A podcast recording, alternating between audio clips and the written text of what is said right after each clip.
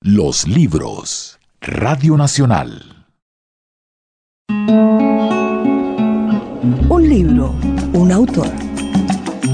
Pues nos estaba contando Beatriz ahorita que ella también, eso era ya de, de, de envidiosa de oír a Oscar Collazos contar que él había estado en París en, en mayo del 68 y nos contó que ella también había estado en mayo del 68 pero no precisamente haciendo la revolución. ¿Qué estaba haciendo en mayo del 68 en París, Beatriz? Títeres.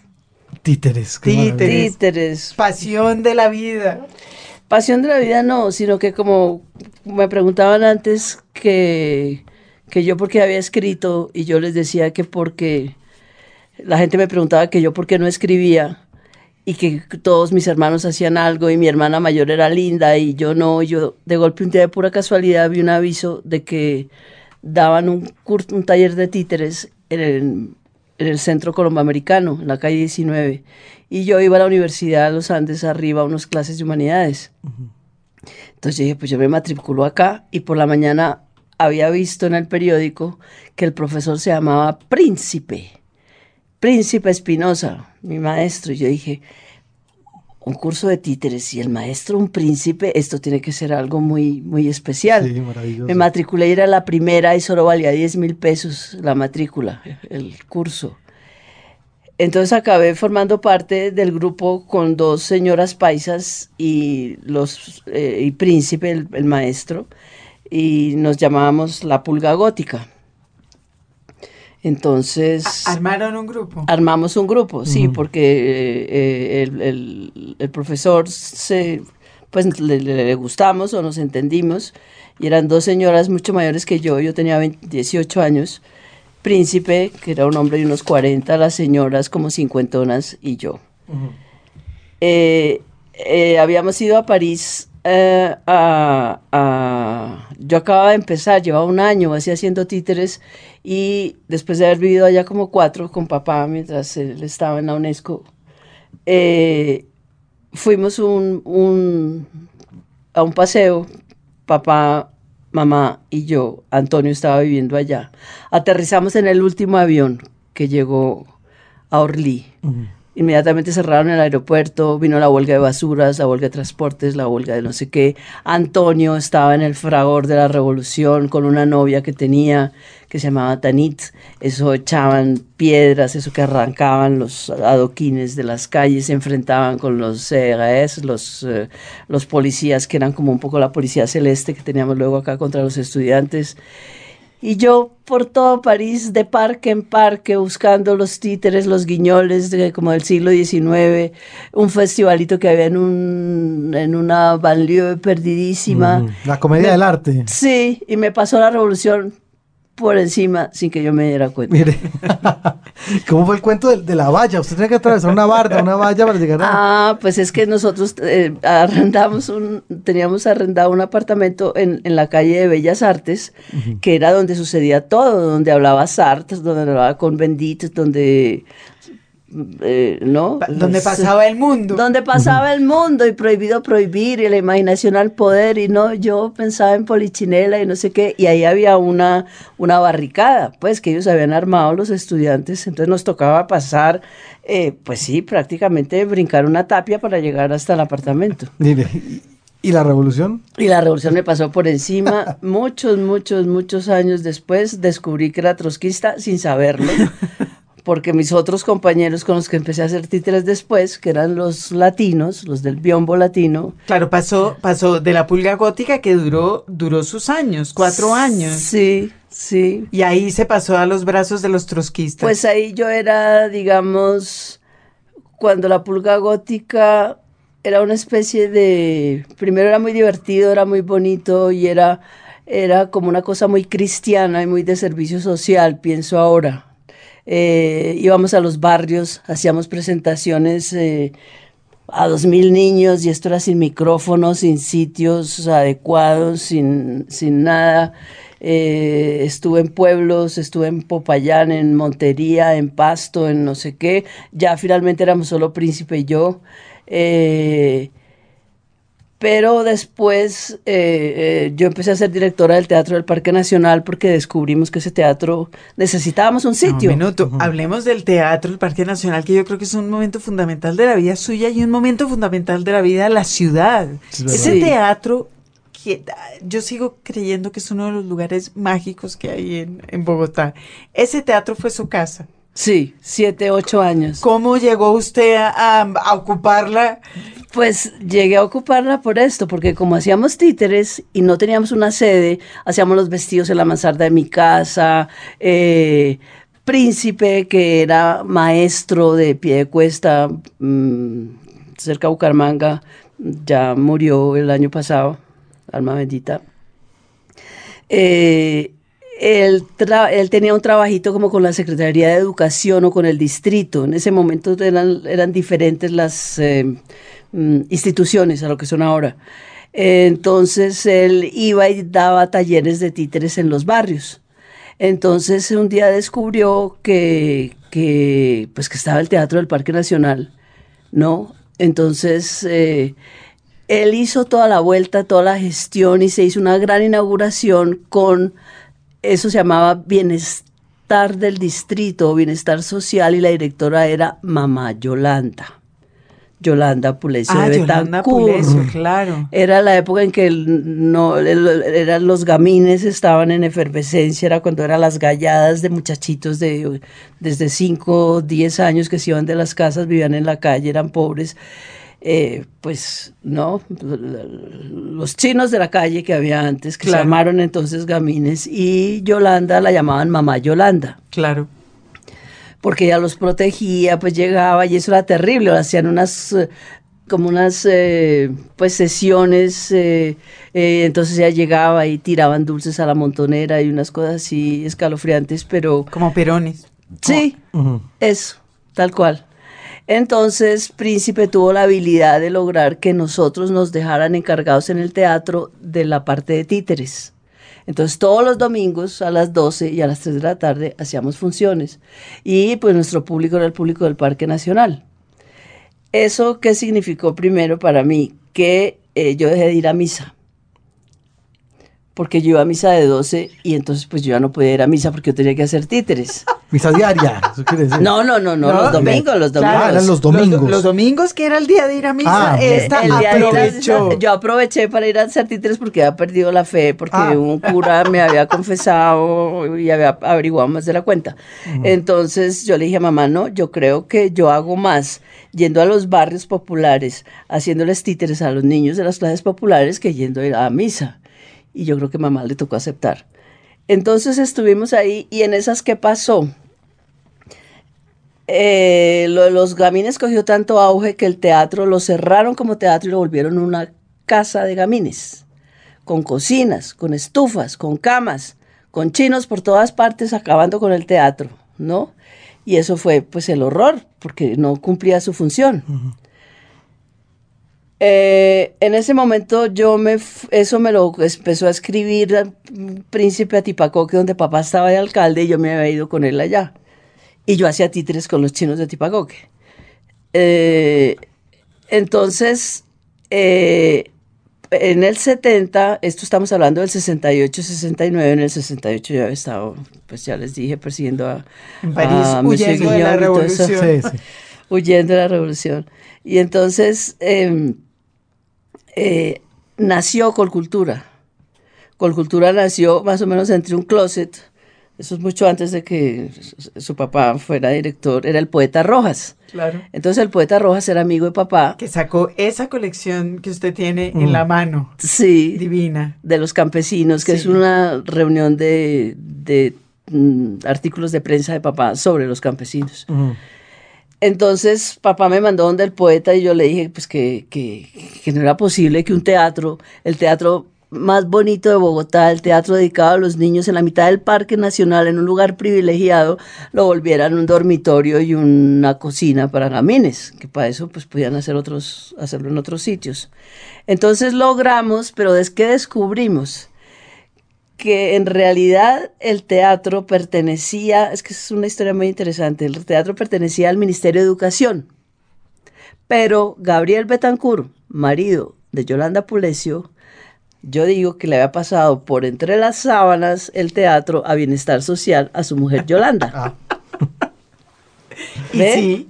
Entonces, con el poeta nos dedicamos a recuperarlo. Entonces recuperamos el teatro y Príncipe quedó nombrado director. Pero eh, no tenía presupuesto porque no estaba previsto, eso no existía, eso era del Ministerio de Educación, sino que ya más o menos por entre otras sábanas, pero sin sábanas, no sé cómo sería, pasó a Colcultura. Entonces Príncipe se desesperó de pues no tener un sueldo, no tener nada, pues yo vivía en mi casa, me daban de comer, eh, Sí, y él no. eh, comidita caliente y él tenía que sostener a una mamá. En fin, eh, entonces él renunció y el poeta me nombró a mí. Entonces yo, pues yo tenía 21 años. Eh, entonces, pues no, pues yo empecé, eh, bueno, poeta, y, y- la plata qué? Porque yo empecé a ver, mm, yo quedé nombrada directora.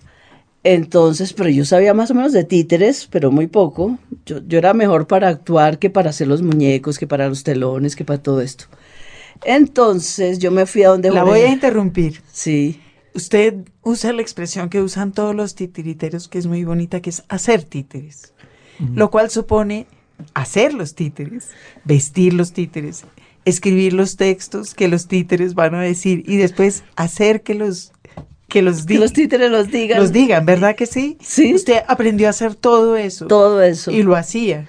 Sí, pero yo era para, para hacer los muñecos, yo era muy mala. Yo era buena para interpretar, para ponerlos a, a hablar y a moverse ya, pero siempre detrás de un trapo, ¿no? Porque soy muy tímida y digamos el teatro, para la primera función me tuve que tomar un ecuanil, por ejemplo. Sí, me asustaba mucho, pero, pero me gustaba mucho. Yo creo que no ha habido nada más emocionante en la vida como usted estar con un muñeco y que haya 500 niños allá y o que usted, usted lo que usted hace los haga reír o usted sienta ese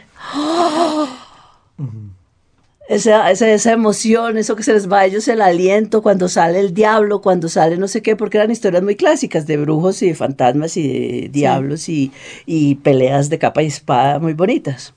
El brujo soplador. Entonces uno ponía a los niños a participar. Era muy, muy, muy ingenuo y muy eh, la, la esencia de los títeres del comienzo.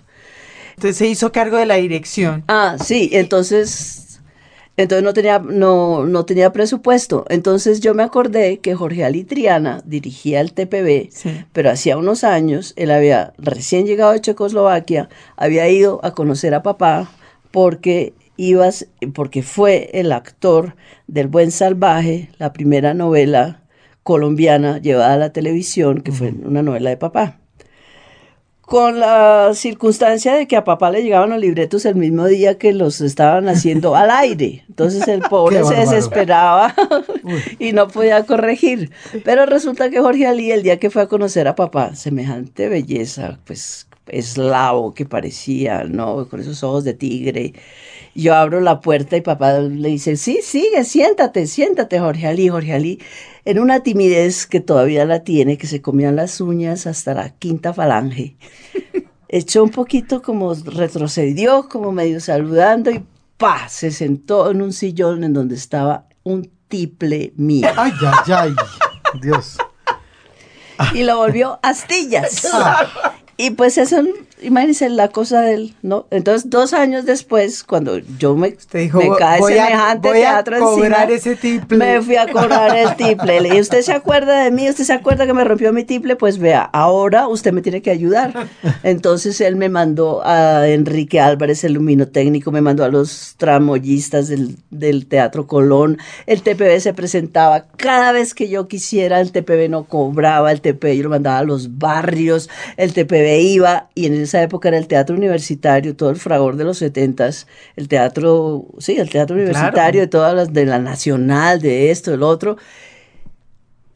Y la gente le tenía tantica bronca al TPB, porque ellos sí habían logrado, gracias a Fanny Mickey, que estaba allá, eh, Consolidarse. consolidar y les, claro. daba- les daban medio sueldo, medio sueldo les daban. Entonces lo otro que hizo Jorge Ali para pagar la deuda fue presentarme a Fanny y decirle, cuando tú vayas a pedir plata para el TPB, me haces el favor y llevas a Beatriz a pedir plata para el, para Para el teatro de los niños. Entonces me llevaba y yo aprendí. Además, pues le conservo toda la vida un agradecimiento enorme porque ¿quién, quién comparte un mecenas? No, ¿Quién no, comparte un mecenas? nadie.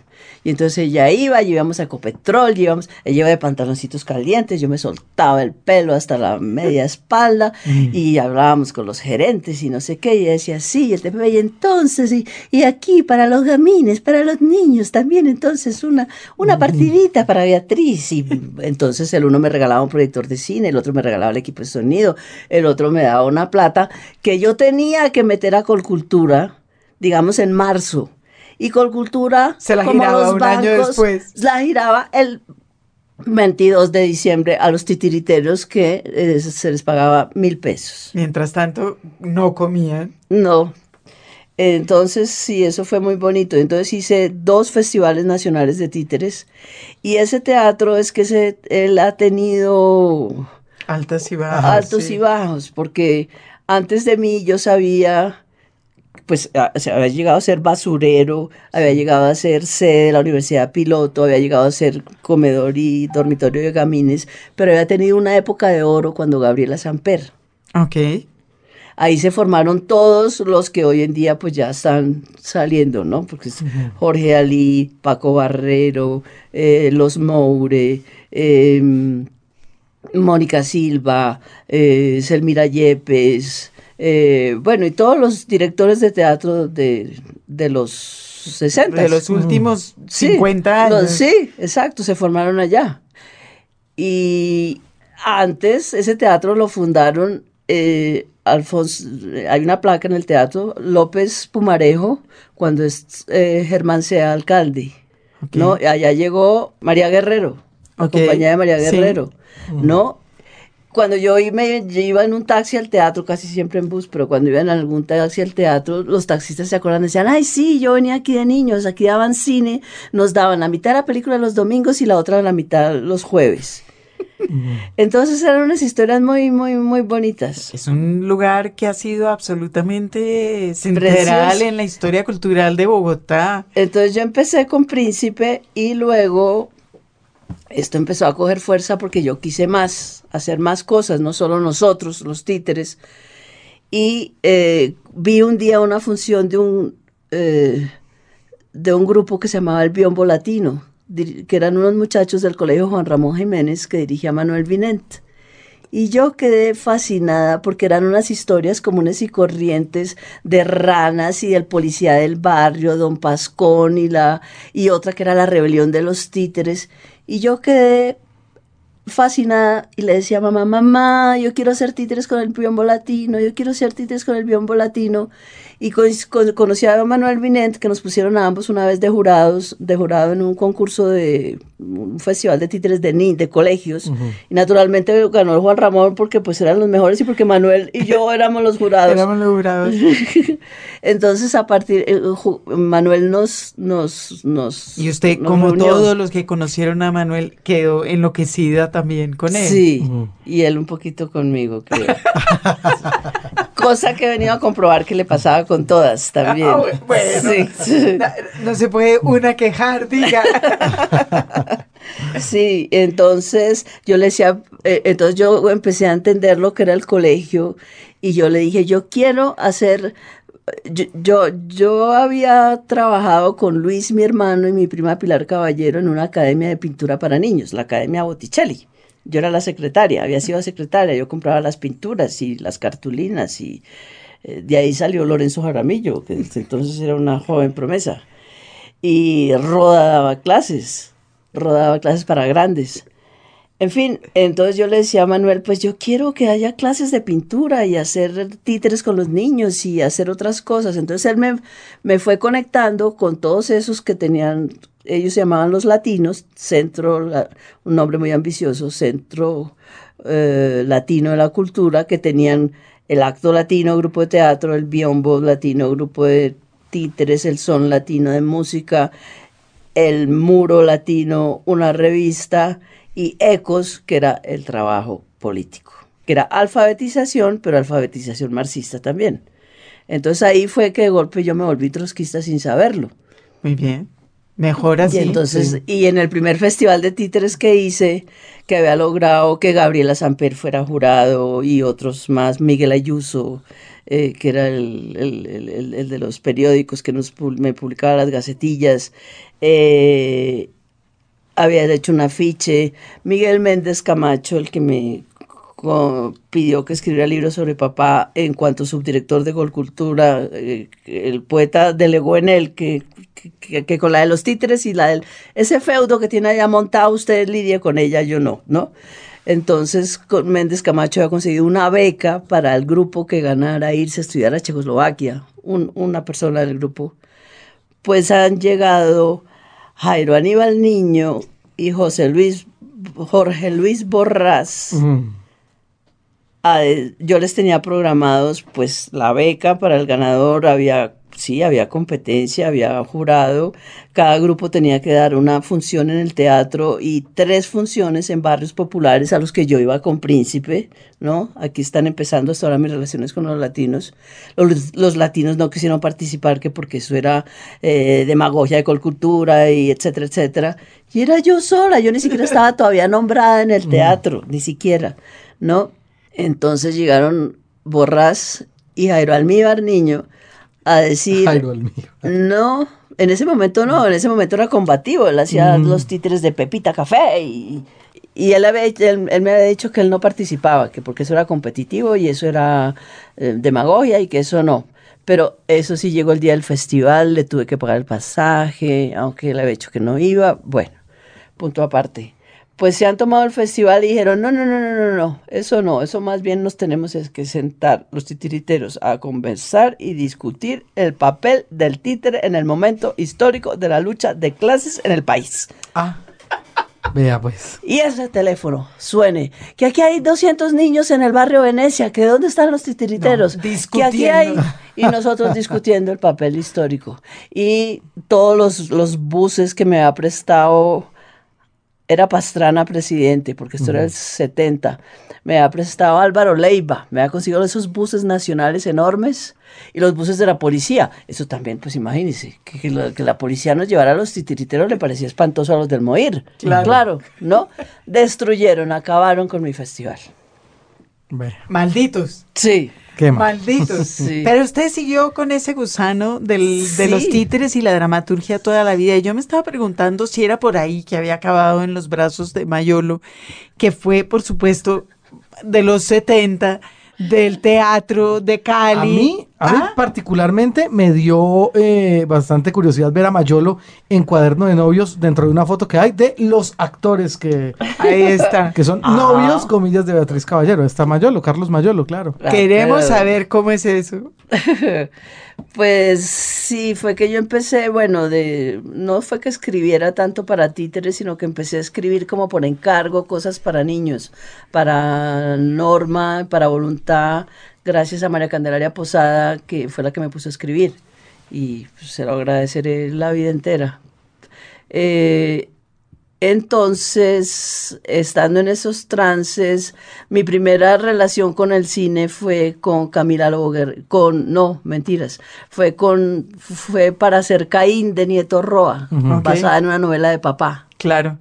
¿no? Entonces, eso, sí eso fue una propuesta de Selmira Luzardo y su marido, eh, que cuando vieron que, que no podían, y, Gustavo iba a ser el productor, que, que- que era muy difícil escribir el guion, le propusieron a papá, le dijeron, ¿y usted por qué no lo escribe? Papá dijo, pues, pues eso cómo es. Entonces yo tenía un amigo, tengo un amigo, Luis González, que estaba empezando a escribir para cine, me dijo, pues venga, yo le explico. Entonces, pues nos contó y papá en un volar entendió eso como era, empezó a tachar páginas y páginas y decir, es que lo que yo me demoro en describir en 10 páginas, ustedes lo hacen en un plano. ¿No? Claro. Y entonces él, a toda velocidad, y yo de amanuense, escribimos ese primer guion. Benjamín Villegas, editor, estaba metido en ese proyecto también con aspiraciones de codirigir, pero Nieto Roa sí, él le dijo que la dirección artística nomás.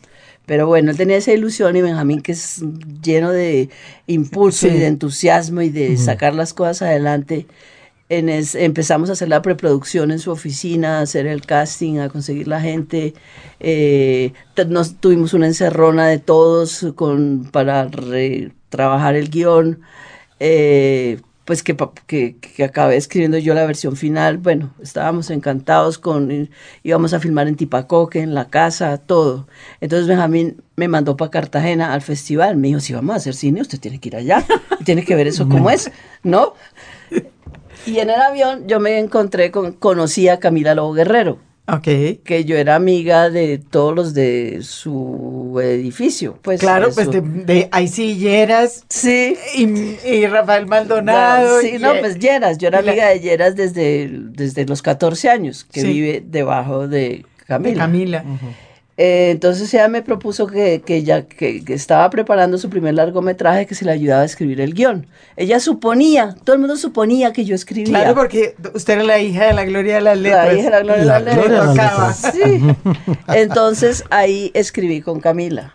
Entonces escribí con su música otra parte y eh, co-guionista. Entonces, en un momento dado, yo, ya, yo empecé a conocer a los caleños.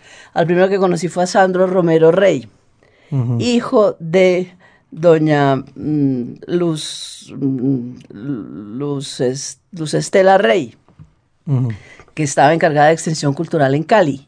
Entonces ella invitó, hizo un encuentro de co-guionistas en Cali, en la Universidad del Valle. Entonces los co-guionistas éramos Jorge Nieto, que había escrito Carne de tu carne con Mayolo, eh, Sandro, que no me acuerdo qué, eh, eh, Quiroga, eh, éramos como cuatro o cinco y me invitaron a mí como co-guionista de Camila. Cuando se acabó el, el- el- el- pues eso serían dos sesiones o algo así, pero con hotel y con de todo, pues yo me sentía pues, importantísima.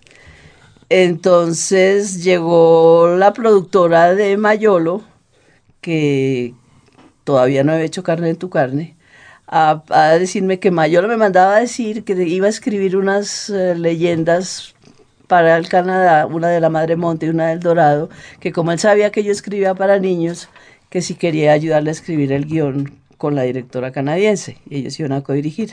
Entonces así conocí a Mayolo. De antaño. Ahí está. Bueno. Ahí está la hoja de vida, rectifique. Aquí está. sí, Aquí sí. está escrito cuándo conoció a Mayolo, en qué circunstancias y por qué ahora anda armando retrospectivas de Mayolo, que acaba de organizar una, ¿verdad? Sí, pues eh, duré tres años pidiéndola y logré que la Cinemateca la hiciera y luego hice otra en el Tonalá, en el cine Tonalá. Pues porque yo me fui volviendo al consulado caleño, me llamaba yo a mí misma, porque cuando los caleños llegaban no tenían dónde quedarse, entonces yo vivía ya en un garajito debajo de Camila Lobo Guerrero, que escribíamos y eso. Entonces el primero era Sandro, que pasaba sus penas de amor en mi casa, después llegaba otro, después Gertián Baltesman, caleño también, entonces eh, me, me enseñaba a hacer lulada en el, debajo de Camila, mientras eh, se filmaba la escena arriba, eh, cosas así, y entonces los fui conociendo a todos, me fueron inventando a las fiestas. eh, nos dedicamos a tomar tres esquinas en esa época, eso era tremendo. Unos televisores que llamaban los caleños que, que traían desde Cali, tomábamos mucho tres esquinas. Y ahí empecé a encontrarme con Mayolo en las fiestas. Mm, y pues habíamos tenido esa escritura de ese guion en Cali, en, en- en- en una finca en la carretera al mar, la canadiense Mayolo y yo que pues mi, mi peor recuerdo que nunca le perdoné en la vida, después de haber vivido 10 años juntos, es que el día de las velitas, el 8 de diciembre, que lo celebran tanto allá, subió la novia de Mayolo del momento, productora después de Carne de tu Carne, Isabela Borrero, que ve que mira, que bajemos, que las velitas, que esto, que lo otro, y nos se llevaron a Mayolo a la rumba Cali, y nos dejaron a la cadencia de mí muertas del frío escribiendo sobre la ranita del oro, del, mus- del museo del oro. Mal. No Sí. se merece una Mal. retrospectiva Mayolo. No, no. Usted está en ese momento escribiendo porque todo el mundo supone que la gloria de las letras tiene que escribir y usted reticente hasta hoy en que dice yo no escribo y sin embargo en el camino ha hecho varios libros para niños, el libro que canta el incesto con el padre, que es precioso, el de Papá y yo. De Agustín Codazzi. biografía Mm. muy sustanciosa y poderosa de Agustín Codazzi. Que me publicó usted y, Y- la FEN. La, edi- la editamos usted y yo y la publicó Patricia Hoger. Sí. Claro. Y con, yo y yo fui con- la ah, editora. usted no alcanzó, sí, y con, con, con el geográfico. Con Guarnizo fue el, el gestor de eso. de eso. Fue que era que yo había hecho unos libritos para colorear. Eh, yo escribía los textos y Ernesto Díaz, otro marido que tuve antes, el músico, El músico, sí. violonchelista y director de la Sinfónica Juvenil ahora. eh, yo escribía unos textos, escribí un Bolívar puro porque se me dio la gana. Ernesto lo ilustró y logré que me lo, mm, me lo publicó la oveja negra. Bueno, eso tuvo una historia más larga. Entonces después me encargaron, realmente yo todo lo que he escrito ha sido por encargo prácticamente. Después Isadora de Norden, que estaba en el acueducto, no sé dónde, me, me encargó una expedición botánica Sí. Ento- para colorear, porque le había gustado. Y eso, entonces son por encargo, pero de todos se editan 22 mil ejemplares que los regalan por todas las escuelas, por todas partes, etcétera. Entonces hicimos la expedición botánica. Entonces, eh, Guarnizo, Ángel Guarnizo, que estaba en el fondo José Celestino Mutis de la FEN, Financiera Eléctrica Nacional, un fondito pues ambientalista, eh, yo seguramente le propuse, sí, yo le propuse escribir un sabio Caldas Sí. para colorear. Entonces él me revirtió, como se diga, y me dijo más bien haga una comisión coreográfica. Y no tenía ni idea que era la tal comisión coreográfica. Entonces yo me pongo a escribir para aprender, es lo que pasa. Yo, yo, yo me entero, el Bolívar nació, el Bolívar nació realmente de un encargo de voluntad, De una un, biografía. un Bolívar en 20 renglones. Y yo dije, pues, ¿cómo se les ocurre que uno pueda contar a Bolívar en 20 renglones si yo solo me sabía más o menos, nació en un potrero lleno de vacas, las unas gordas? Pues me puse a leer sobre Bolívar Ajá. y duré cuatro años embobada con Bolívar hasta que yo hice mi Bolívar de 20 renglones. Claro, para ¿No? colorear. Entonces luego con la expedición botánica eh, pasó lo mismo. Eh, me encargó una voluntad y luego salió el de colorear con Ernesto. Entonces me propusieron un, eh, un colón. Fíjese que todo lo que escribo son biografías. Ahí está, le van gustando. Sí, entonces luego Guarnizo me dijo, no haga la comisión coreográfica y lo mismo. Yo le dije, pues sí, sí, en 20 renglones. Pero me vuelve y me pasa lo mismo. Duré dos, tres años y él me decía, pues que ya va a ser el aniversario, pues que son 20 renglones. Yo le decía, Guarnizo, es que ya llevo 90 páginas. O sea, siga, siga, siga, no importa, siga. Eso ya veremos cómo lo sacamos adelante. Y salió un libro de, gordísimo. Salió un libro gordísimo y yo- que yo creo que es la biografía sobre Codazzi que se ha escrito en este país. Pero antes de eso usted No, cree- porque Antei sacó una también, Sí. muy- pero como con Antey, lo no, que son buenísimas, la que no, la mía falta ver qué tanta pues mi hermano Antonio, que naturalmente es muy crítico cuando la- se la di a leer, me dijo, se te nota que te acabas de aprender todo.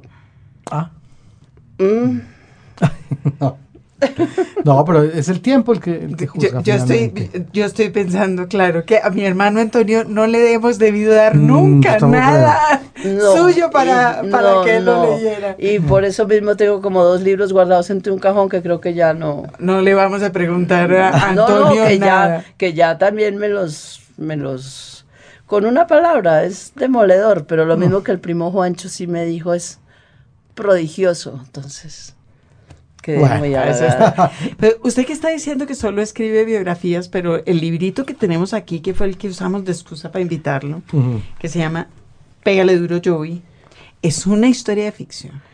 Es un cuento suyo inventado por usted, ilustrado también por Ernesto. Por Ernesto Díaz. Díaz, Ernesto además de chelista y director de orquesta, Claro. muy buen ilustrador. Pues este Sí, libro lo sí. acaba re- de reeditar eh, el taller de edición Roca, cosa que nos hace muy, muy felices.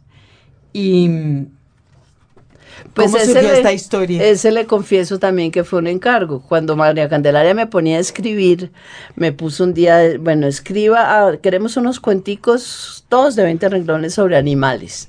Entonces, uno sobre el cóndor, uno sobre la boa, uno sobre no me acuerdo qué otro Un animal. tigrillo. Sí. Hubiera- Entonces la idea Un era que fuera para los niños saber quién era. Entonces la investigación, ¿no? La investigación sobre la boa, pues yo lo que aprendí era que ella cambiaba de piel de cuero cada seis semanas, que crecía, pues que crecía muy rápido, que el Amazonas es así, ya está.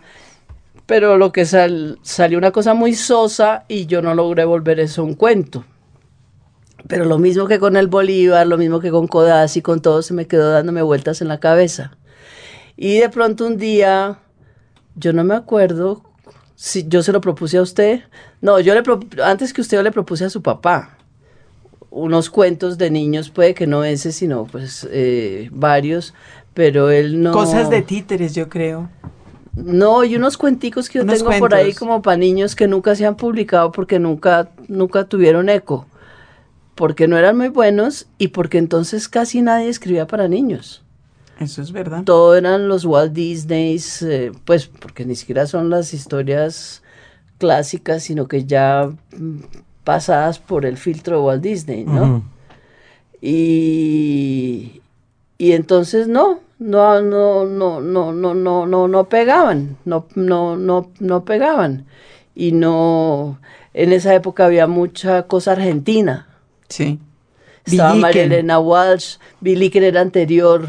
Pero también circuló Sí, todavía. mucho. Yo traté de hacer una revista para niños, pero pues no, eso no se pudo. Eh, entonces fíjese que ahora, 25 años después, porque es una reedición, porque la primera la hizo Valencia Editores, eh, me están descubriendo otra vez. Estoy como la señora de la- del pájaro espino. Y acaba de salir Pégale Duro Joey, que está, les contamos, taller de edición roca, Sí. ya está en las librerías. Las ilustraciones igual eh, de, de Ernesto, que siguen siendo divertidas, siguen teniendo mucha fuerza. Eh, ahí están. Y que sirven para colorear. Y en Además. este caso Mira. sirven que la edición de Valencia Editores no era para colorear. Ya, la- ya, ya Están- venía Los coloreada. dibujos son un poco más pequeños, vienen en un marco, en todos. un marquito. Eh, los de Valencia. Ah, sí, se Aquí- podía. Valencia, aquí sí. lo... Lo sacaron del marco.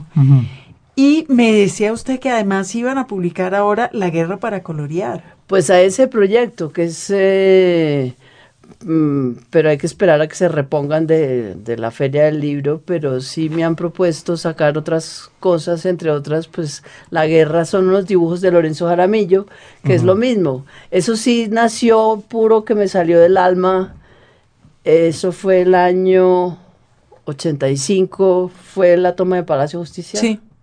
Y ese mismo año se llevaron a, a- al novio Juancho chiquito que yo tenía, se lo llevaron a prestar servicio. A prestar servicio militar y, no se lo devolvieron. él- sí, me lo devolvieron, pero yo pensé que él estaba en la toma del palacio Ah, lo- en ese momento, ese fin de semana. No, estaba en el calabozo, bueno. por necio. Muy bien. ¿no? Qué, qué Pero bueno. entonces a mí todo eso de la guerra, todo eso del M19, el M19 me, me, me, me parecían admirables porque me parecían tan románticos. ¿Se acuerda que se robaron la espada de Bolívar? Claro. Yo me soñé que yo tenía esa espada. Tuve un sueño una noche ¿Sí? precioso con el- la espada estaba entre, entre mi closet, entre las faldas y los pantalones y era llena de piedras preciosas. Bueno, entonces pues eh, no sé, pero la guerra me impresionaba mucho, entonces me salió un, un texto ahí que no tiene forma, como quien dice es un poema, Sí, no es- no es un una texto historia. lírico. No, no, es diciendo que la guerra es el horror. Ajá. Y lo, lo, entonces Lorenzo, eh, que era amigo de Luis, mi hermano, y pues yo, sí, yo, él iba a la casa y lo veía y eh, me dijo un día, ay, eh, escríbase algo, yo me voy para París, pero yo tengo ganas de hacer algo para niños, escriba algo y me lo manda y yo lo ilustro. Entonces cuando tuve ese texto se lo mandé y él me mandó las ilustraciones. Y eso lo sacó la prensa, el periódico La Prensa, lo sacaba los do- cada domingo sacaba una lámina y un pedacito del texto. Y pero hasta ahí quedó. Entonces ahora se lo mostré al taller de Roca, de Luis Roca. A Luis. Sí. Y primero dijo que eso era muy fuerte y muy violento porque los dibujos de Lorenzo son tremendos. Los dibujos de Lorenzo son tremendos y hay- las cosas para niños que hizo son tremendas y siguen siendo alucinantemente buenas. Claro, pues cuando, cuando salió lo de la prensa me decían en la prensa, no, los papás, pues la gente está llamando que por favor no más, que no sigan sacando esos dibujos Wow. tan violentos.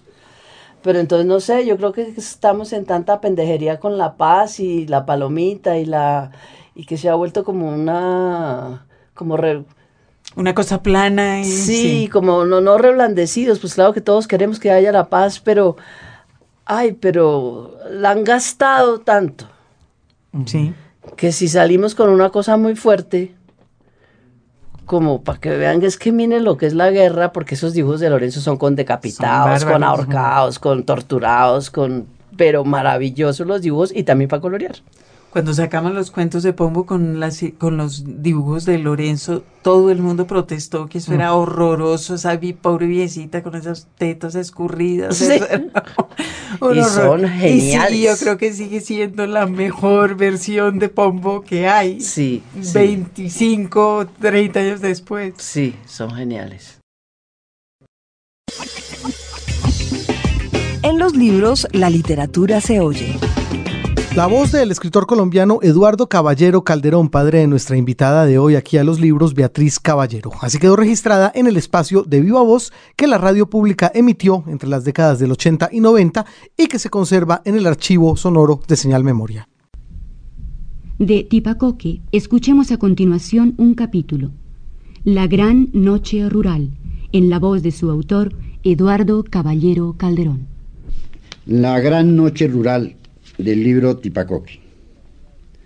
No es la noche de la ciudad, ya lo creo que no es, como estas noches atónitas del campo. Junto a mí la tibia presencia de los perros que saben mi nombre y me siguen por los caminos del monte al rancho de la mamá señora, a la boca de la mina, al aprisco de las cabras, al trapiche de Vega de León, a la casa de Santos en el páramo o al trapiche de Ciervo Joya en la Vega. Apenas turban el silencio y la soledad elementales esos pequeños rumores que son manifestaciones de la vida oscura y sorda de la tierra, cuya savia hincha los nuevos brotes de los naranjos de la huerta o los tallos vidriosos de las cañas. Por momentos llegan bocanadas del olor del trapiche en alas del viento. Primero hay un rumor creciente de hojas de los árboles, luego un silbido en la espadaña de la capilla, por último se agita con un chirrido irregular una canal desprendida del alero y golpea el batiente de una puerta que quedó mal cerrada. Y llega al fin el olor del trapiche, meloso y espeso, que se quedó flotando en el corredor y resbala suavemente por todas las cosas. ¿Acaso con la fragancia del trapiche y de la huerta, donde los naranjos demasiado maduras cayeron del árbol y se destriparon contra el suelo? Viene el grito del trapichero que arrea la yunta y entonces su exclamación ¡Arre! ¡Ja! queda vibrando en la noche como la cuerda de un violonchelo. Se hace calma otra vez. Los perros que habían parado las orejas y abierto un ojo, suspiran y se quedan otra vez dormidos. El cielo se ha retirado a una distancia vertiginosa y las estrellas se pueden contar, solo que la vida entera se pasaría sin acabar de contarlas. Pero se distingue la osa mayor con su cola torcida, y las tres Marías en una línea uniforme, y los planetas del sistema solar que arden con una luz fantástica, y la vea el acta que se riega por el suelo como una neblina luminosa, y algunas constelaciones que tienen nombres sugerentes y cuya vida Santos conoce íntimamente hasta el punto de saber con una precisión matemática por dónde se levantan sobre el monte y por dónde se acuestan a la madrugada, cuando, anuncian el verano o el invierno y en qué punto preciso del cielo indican el filo de la medianoche. Yo ignoro por completo esa ciencia admirable. Apenas percibo, con los sentidos alertas y el espíritu un poco más sutil que de costumbre, cómo en la noche vibran intensamente todas las cosas y el mundo se empequeñece, se achica, se recoge, se reduce a una bola opaca que rueda sin objeto y sin brillo por un espacio cruel de una serenidad impasible. Tipacoque se ha limitado, limitado extrañamente en la noche y no sabría decir quién de los perros o yo sea, más miserable. Pero se me infla el pecho y comienzo a pensar en la vida misteriosa de los astros, en la existencia nocturna y fosforescente de seres que desconocen la luz, en la profundidad pavorosa del abismo azul oscuro donde flotan las estrellas y donde a veces cruza fugaz como un relámpago un aerolito que se incendia al tropezar con la atmósfera. Estos pensamientos elementales no me producen ningún dolor, y por el contrario me siento flotar en una paz deleitosa, en una beatitud que los místicos, dormidos ahora en sus pastas de cuero en la biblioteca de la casa, no vacilarían en llamar Dios. Los libros. Radio Nacional. Los clásicos. Como no podía ser de otra manera, Margarita Eduardo Caballero Calderón es el clásico elegido por nuestro invitado de a los libros, Beatriz Caballero. Y usted tiene una edición muy especial, ya, ya la pidió y todo, yo escuché al principio del programa. Pedí que, que, pedí que no me oigan, un tal cualazo. Un tal cualazo de ese libro. un tal cualazo de esta edición. Tengo en las manos eh, la primera edición del diario de Tipacoque, de Eduardo Caballero Calderón, hecha por Editorial ABC en Bogotá, con 25 fotografías de Luis B. Ramos, y con la siguiente aclaración. Las cantas que se transcriben fueron tomadas de la obra en tres tomos Cantas del Valle de Tensa. Las fotografías de Luis B. Ramos son de la región, por supuesto. La edición es impecable, limpia, con mucho blanco, levantada, sin ninguna mezquindad con el papel, con una tipografía legible estoy cantando las glorias de eh, la, Beatriz no se va a dejar quitar este libro, claro, de las manos, las fotos impresas. Y de aquí, Beatriz escogió un fragmento pequeño de la nota sobre los ritmos naturales del diario de Tipacoque para nuestra sección de clásicos. Bueno, pues entonces Beatriz Caballero nos hace los honores. Nota sobre los ritmos naturales. El campo me enseña el valor de la paciencia y el precio de la lentitud. ¿Para qué afanarme si nada llega antes de tiempo y todo acaba por llegar? No por mucho madrugar hay amanecer más temprano, dicen los campesinos viejos. Ni por trabajar más de la cuenta se logra que los almácigos del tabaco se desarrollen más a prisa, las plantaciones maduren en agraz, las lluvias de marzo amaguen en diciembre, la fruta caiga cuando aún hay flores en el árbol y las cabras y las ovejas conciban sin estar en celo. El campo me enseña también el recóndito ritmo de la vida, la oculta palpitación de la naturaleza, el pausado vaivén de la noche y el día, las menguantes y las crecientes, los veranos y los inviernos, los años buenos y los años malos, porque la tierra también trabaja y descansa alternativamente. La vida es pausada y rítmica como el voltear de las constelaciones en las noches tranquilas, como el pulso del agua que se percibe en las sequías y las inundaciones e hincha y enflaquece las venas de los ríos, como el trabajo de la tierra que se acuesta a dormir en los barbechos y luego abre los ojos en las plantaciones y revienta de gozo en las espigas que se mecen al viento, el cual, como todo en el campo, llega con la Virgen del Carmen y se va con la Asunción de la Virgen, los deshielos del nevado en el mes de enero, las elecciones de marzo, los lirios de mayo, las moliendas de julio, el viento de agosto, las fiestas religiosas de diciembre, todo muere y renace alternativamente. A ese ritmo pausado y circular de la tierra se acomodan mi espíritu y mi corazón, quiero decir, mis pensamientos y el correr de la sangre en mis arterias. De mañana, cuando el sol estalla en el follaje de los naranjos del huerto, aquellos son gozosos y vibrantes, y a la hora del ángelus, cuando la campana de la capilla toca para que duerman las gallinas y se esconda el sol, mis pensamientos, despaciosos y vagos, se tiñen de una imperceptible tristeza que es el presentimiento de la noche ya próxima y de la muerte inevitable. Hay un instante del crepúsculo en que las cosas brillan más, fugaz momento palpitante de una amorosa intensidad, decía el poeta. En la ciudad el hombre no vive según su propio ritmo. El día desborda sobre la noche y nuestro espíritu, espoleado por la rápida sucesión de las preocupaciones y los afanes cotidianos, no encuentra en sí mismo su descanso. Sujetamos nuestro corazón y nuestra vida no solo a una carrera loca y vertiginosa, sino desprovista de vaivén y de ritmo, sin holguras ni pausas, en un vano intento de imitar a las máquinas y al cabo, desjarretados, caemos de bruces en el camino para que los que nos vienen pisando los talones pasen sobre nosotros, porque morimos sin darnos cuenta de que hemos agotado la vida, sin saber propiamente que morimos. Si el campo nos enseña que la vida es un ritmo lento y acompasado, como la noche y el día, el verano y el invierno, las lluvias y las sequías, también nos enseña a morir. Todo nace, crece, vibra un momento al sol en las espigas para dispersar su semilla se detiene un instante al borde del nido, en la rama del árbol, para exhalar su canto. Se arremolina y ensombrece en el cielo como las nubes en invierno para derramar su lluvia, y luego se pudre, envejece, se seca, muere.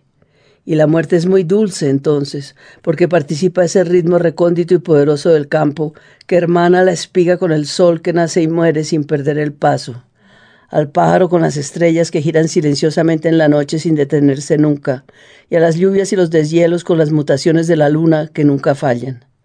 Todo el campo se da, se vuelca, se derrama, se dispersa en un grano de polen, en un trino, en una gota de agua, y exhausto y vacío de sí mismo, muere porque ha vivido. Yo también he de morir algún día, les digo a mis hijos, que todavía no entienden el sentido de esas palabras misteriosas porque se creen inmortales. Estoy en la madurez de mis tiempos, en la época en que el barbecho se transforma en plantío, la semilla en fruto, el huevo en trino y la nube en lluvia bienhechora.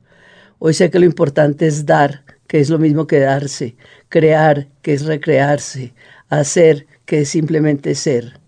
Ay de la espiga huera que no dispersa su semilla, y del pájaro que no canta en la rama, y de la nube que no cuaja en lluvia. Los campesinos detestan todo lo que quebrante el ritmo lento de la vida, la mujer yerma, la vaca horra, la mula estéril, el macho que no gesta y el rastrojo infecundo. En la ciudad va el hombre delante de su propia vida, y por eso la muerte lo sorprende a destiempo, mientras que aquí se vive tan a compás del cielo, de la tierra y del árbol, que debe ser una dicha morir.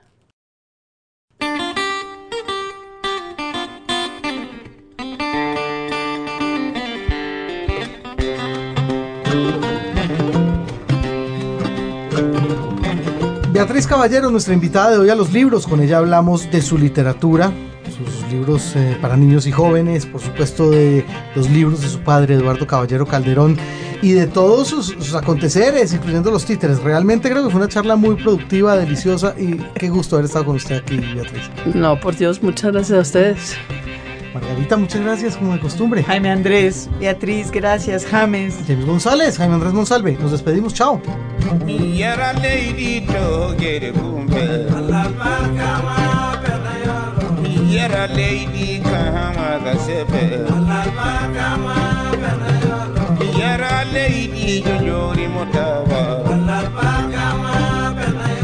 wallahi mi tata mi yeyata mi watata no odula ɓeɗo prenda to fana bati koto